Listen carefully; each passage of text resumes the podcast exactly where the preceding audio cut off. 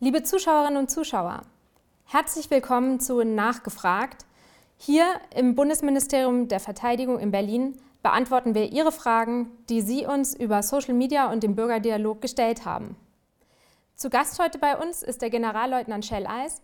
Er ist der Inspekteur der Streitkräftebasis und der nationale territoriale Befehlshaber. Guten Tag, Herr General. Guten Tag, Frau Ehlers.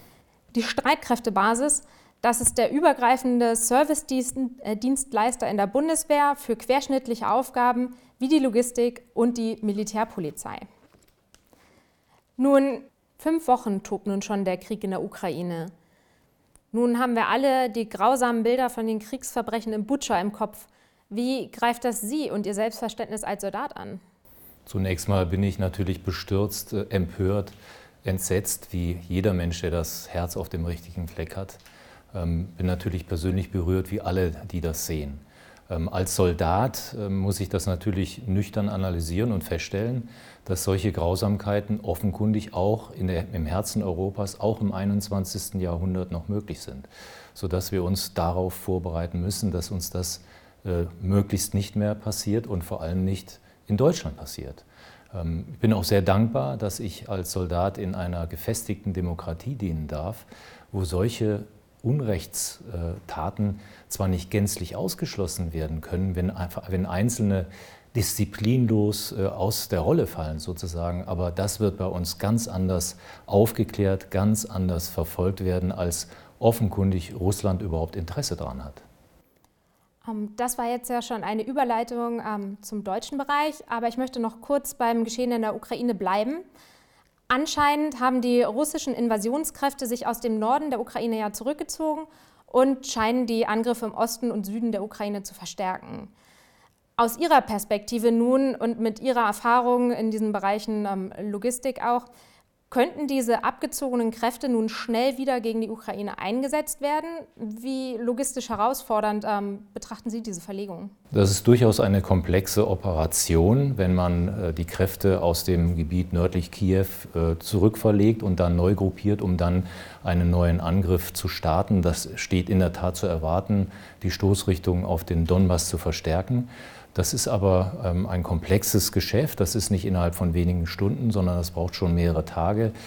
Das schwere Gerät muss äh, zurückverlegt werden. Die Russen sind spezialisiert eigentlich, solche Dinge per Eisenbahn zu machen. Ähm, natürlich geht das auch auf dem Landtransport, das dauert aber länger und ist aufwendiger.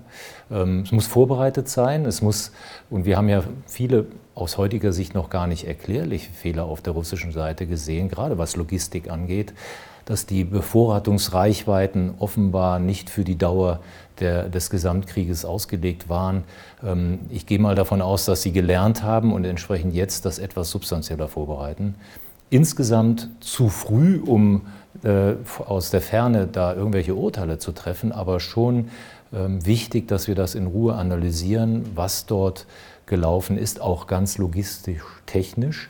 Denn ähm, offenkundig sind Fehler gemacht worden, die wir natürlich nicht machen wollen. Umgekehrt übrigens genauso spannend zu schauen, warum die Ukrainer, die auf dem Papier ja deutlich unterlegen sind, so effektiv ihr Land verteidigen, wie sie das aktuell tun. Das war jetzt ja der Blick auf die russische und die ukrainische Seite.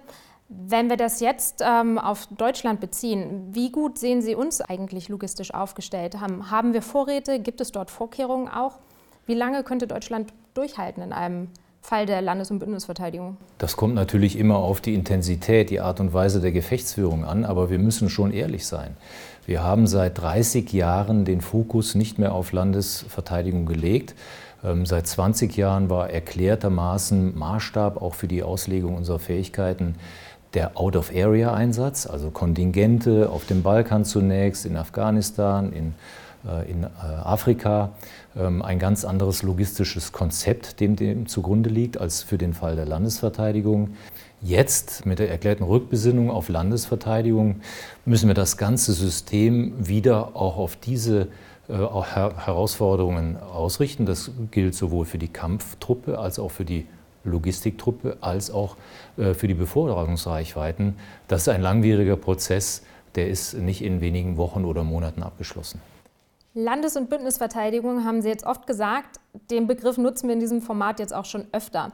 Gerade wenn wir diesen Begriff betrachten, Sie sind nicht nur Inspekteur der Streitkräftebasis, sondern Sie nehmen im Rahmen der Landes- und Bundesverteidigung die Rolle des nationalen territorialen Befehlshabers ein. Das ist ein unglaublich militärischer Begriff. Können Sie uns den kurz erklären?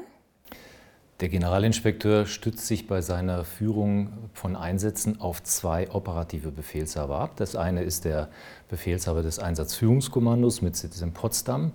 Da werden alle in nationaler deutscher Verantwortung liegenden Führungsaufgaben für Auslandseinsätze der Bundeswehr verantwortet. Und bei mir äh, liegt die Verantwortung für alle Einsätze der Bundeswehr auf dem deutschen Territorium.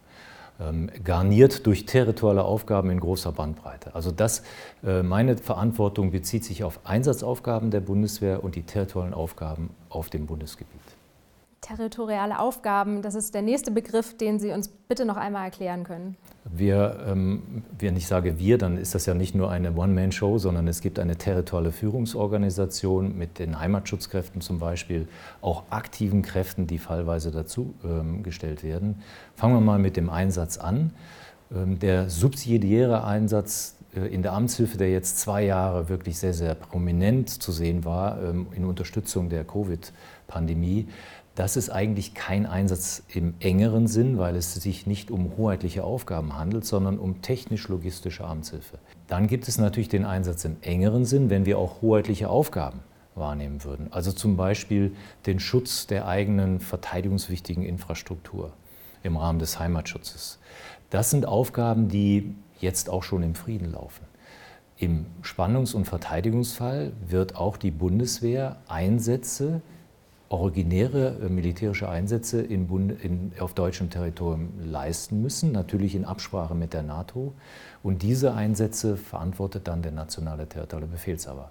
Zusätzlich müssen wir uns um Planung und Führung der Verlegung der eigenen Kräfte, also wenn die Bundeswehr jetzt wie vor kurzem äh, nach äh, Litauen ins Baltikum verlegt, die Planung und Führung wurde in meinem Bereich verantwortet und die Unterstützung der Alliierten im Rahmen des Host Nation Support, die Absprache mit den zivilen Stellen, die Sicherstellung der, die Gewährleistung der Sicherheit der Truppen, die logistische Unterstützung, wenn sie erforderlich sein sollte. Host Nation Support, damit meinen Sie also Deutschland als ähm, Land, was geografisch zwischen den alliierten Ländern im Westen liegt und den Ländern an der NATO-Ostflanke, wo wir hin verlegen wollen. Genau, ein, ein NATO-Konzept, äh, wo, ähm, wo es Grundsatz, grundsätzlich Absprachen gibt. Die Nation äh, oder die Nation, die den Gastgeberstatus hat, die also alliierte Kräfte aufnimmt äh, für eine Übung oder auch für eine dauerhafte Stationierung oder eben für den Transit, ist äh, für bestimmte Leistungen verantwortlich. Also für dies, äh, erstmal für die Aufnahme, für die äh, Sicherstellung der ähm, zivilen Genehmigungen, für Schwerlasttransporte, für die Sicherheit, für logistische Unterstützung, für Tankräume, für Rasträume, für die Kolonnen etc. Und da sind wir als Deutschland aufgrund unserer zentralen Lage in Europa ganz besonders gefordert. Nun, im Angesichts des Krieges der Ukraine und auch mit dem Blick auf die Stärkung der NATO-Ostflanke, die ja auch läuft, was bedeutet dieser Krieg denn für unser Territorium, um jetzt bei diesem Begriff zu bleiben? Welche Rolle nimmt Deutschland bei der Verlegung von alliierten Truppen an die Ostflanke jetzt ein? Und ähm, also ganz konkret, wie müssen wir uns das vorstellen? Der Blick auf die Karte zeigt, dass wir im Herzen Europas liegen. Und auch wenn die NATO einen 360-Grad-Perspektive für Sicherheitsgefährdungen anlegt, ist klar, äh, spätestens seit dem 24. Februar, wo die Hauptbedrohung aktuell liegt, nämlich durch Russland aus dem Osten. Das heißt, Sie haben angesprochen, die Verstärkung der Ostflanke durch Alliierte, auch durch Deutsche. Wir haben ja selber auch unser Truppenkontingent in Litauen verstärkt. Wir haben Flugabwehrkräfte in die Slowakei verlegt. Wir haben ganz zu Anfang mit Eurofightern in Rumänien unterstützt. Also wir sind selbst Teil dieser äh, alliierten Truppenbewegungen. Wenn man jetzt äh, unser Land anschaut, unser Territorium, wir liegen wirklich im Herzen und nicht alle, aber doch die allermeisten Verstärkungskräfte, die aus Übersee, namentlich die Amerikaner, aber auch Briten, Franzosen, Spanier, äh, Portugiesen, Benelux, alles, wenn sie nach Osten wollen, müssen durch Deutschland durch. Das heißt, unsere Aufgabe ist sicherzustellen, dass diese Verstärkung läuft, dass äh, die Absprache mit den zuständigen zivilen Behörden laufen, dass die Sicherung dieser Kräfte gewährleistet ist und natürlich auch die logistische Unterstützung. Was heißt das ganz konkret? Ähm, wir müssen zum Beispiel für Straßentransporte Alliierter die entsprechenden Freigaben bei den zivilen zuständigen Behörden einholen. Wenn Sicherheitsfragen zu klären sind, müssen wir es mit der Polizei abklären, Feldjägerbegleitung. Wir haben ganz aktuell auch Kräfte der Amerikaner mit unseren eigenen Schwerlasttransporten im Straßentransport bedient. Wir richten Rasträume ein, wo die Konvois betankt werden, wo die äh, Truppen übernachten können. Wir richten in Bergen-Hohne ein, äh, eine Live-Support-Area ein, eine Zeltstadt, wo sie auch längere Zeit sich aufhalten können und auch mal entspannen können. Also ein, ein ganz querschnittliches äh, Paket, was man für Reisende, äh, die auch noch mit militärischem Gerät unterwegs sind, ähm, bieten muss. Jetzt haben wir ja viel über ähm, militärische Konvois dabei gesprochen. Etwas anderes, was man aber häufig sieht in Deutschland, ist, dass Großgerät von zivilen Firmen transportiert wird. Liegt das daran, dass wir keine eigenen Kapazitäten dafür haben? Genau. Und das rührt daher, ähm, wo wir eben drüber gesprochen haben, die, das logistische Konzept der Bundeswehr, wie es sich in den Fähigkeiten, in den Strukturen aktuell abbildet, basiert eigentlich auf einem anderen Kriegsbild. Nicht auf der Landesverteidigung und Bundesverteidigung, sondern auf dem äh, internationalen Krisenmanagement, wie wir es heute sagen, oder die Out-of-Area-Einsätze. Ähm, wir haben deswegen gerade bei der, ähm, beim, beim, strategischen Transport, auch beim taktischen äh, Transport, äh, die eigenen Kräfte reduziert, weil wir davon ausgegangen sind, das können wir durchaus durch zivile Dienstleister günstiger machen. Nun, mit der Refokussierung auf Landesverteidigung haben wir da eine andere, ein anderes Bild, sodass wir einiges von dem, was wir ausgelagert haben, nun wieder insourcen müssen aus ähm, Gründen der gesicherten Verfügbarkeit im Bedarfsfall. Ich versuche jetzt einmal den Bogen zu schlagen zwischen dem, was wir am Anfang angesprochen haben, den offensichtlichen ähm, logistischen äh, Fehlern, ähm, die Russland in der Ukraine unterlaufen, kaputte Panzer, die stehen bleiben, ähm, weil kein Benzin mehr vorhanden ist, ähm, kommen die Truppen nicht voran. Zum anderen sprechen Sie davon, dass wir auf zivile Firmen zurückgreifen müssen, um halt unsere Logistik zu stärken. Halten Sie die Infrastruktur in Deutschland ähm, für geeignet, überhaupt größere Truppentransporte vorzunehmen? Oder welche Lehren sollten wir denn aus diesen Situationen gerade ziehen? Also wenn Sie jetzt auf die Infrastruktur insgesamt in Deutschland abziehen, abzielen, dann ist das trotzdem wir alle Autofahrer sind und äh, die Staus kennen und auch äh, wer in Westdeutschland äh, im Auto fährt, die Brückenproblematik über den Rhein äh, sicherlich kennt, Trotzdem sind wir vergleichsweise ganz hervorragend infrastrukturell ausgestattet, insbesondere auch im Vergleich zu Ländern, die äh, EU-Ländern, die nicht so nah äh, am Zentrum Europas sind. Deswegen hat die EU schon vor Jahren ein Milliarden Euro schweres Programm aufgelegt, um die etwas entfernter liegenden äh, Länder des EU-Gebietes auch anzuschließen, um wirtschaftliche Prosperität durch zu ermöglichen. Und vor einigen Jahren haben NATO und EU vereinbart, dass die Schwerpunkte dieses Programms auch die militärischen Bedarfe berücksichtigen. Also ein äh, Dual Use, äh, wie man sagt, sowohl militärisch als auch zivil nutzbare, verstärkte Infrastruktur, um Truppenbewegungen in Europa insgesamt zu erleichtern. Davon profitiert auch Deutschland, aber vergleichsweise ist die Verkehrsinfrastruktur in Deutschland gut in Schuss. Von der Infrastruktur möchte ich jetzt einmal ähm, zum Personal bzw. zu Truppenstärken kommen. Denn immer wieder hören wir, dass es zu wenig Kampftruppen in Deutschland gäbe. Sie verantworten allerdings zu einem nicht unerheblichen Anteil die Unterstützungsleistung für die kämpfende Truppe. Gibt es da ein Kräfteverhältnis zwischen der kämpfenden Truppe und der Logistik, die dahinter steht, dass man sagt, auf einen Mann kommen so viele Unterstützer gegebenenfalls? Da gibt es keinen Koeffizienten, wo man das ähm, dran messen kann. Aber äh, erstens würde ich niemals sagen, wir haben zu viel Flugzeuge, zu viel Panzer, zu viel Schiffe. Wir haben ja da drastisch abgebaut. Aber wir haben definitiv zu wenig logistisches Personal, Material, um schon das, was wir haben an Wirkungsfähigkeit Fähigkeiten überhaupt in den Einsatz zu bringen, beziehungsweise dort durchhaltefähig unter den genannten Rahmenbedingungen eines robusten Einsatzes Landes- und Bündnisverteidigung. Auch das rührt aus dieser Fokussierung auf das internationale Krisenmanagement. Da hat man überproportional bei den logistischen Fähigkeiten, bei den unterstützenden Fähigkeiten gespart. Das hat dazu geführt, dass wir in den vergangenen Reduzierungsrunden überproportional dort gespart haben und jetzt haben wir einen überproportionalen Nachholbedarf bei der Unterstützung. Wir haben jetzt immer die Logistik genannt, aber was benötigt die kämpfende Truppe eigentlich an Unterstützungsleistungen? Das ist auch so ein abstrakter Begriff. Können Sie den noch erklären? Ja, äh, um äh, überhaupt die Geräte in den Einsatz zu bringen, sie müssen betankt werden, also Betriebsstoffe, dann Ersatzteile natürlich auch vorne für die Gefechtsfeldinstandsetzung, Verpflegung, ähm, alle möglichen äh, Formen von Material. Und die Aufteilung ist im Prinzip so, dass die kämpfende Truppe bestimmte organische, logistische Einheiten hat, die dann auch im Gefecht sozusagen diese Versorgung sicherstellt. Aber die Anschlussversorgung aus der Heimat, aus den Industrielagern, aber auch aus den eigenen Bundeswehrdepots ins Einsatzgebiet. Diese Brücke, das schlägt die Streitkräftebasis.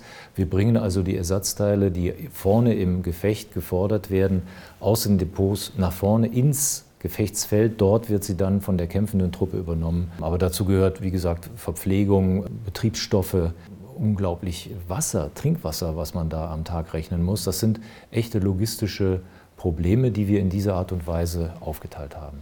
Herr General, Sie haben gerade Ihre Unterstützungsleistungen wieder erklärt. Ähm, am Anfang haben Sie auch schon die Amtshilfe erwähnt. Sie haben die letzten zwei Jahre die Amtshilfe der Bundeswehr zur Pandemiebekämpfung maßgeblich koordiniert.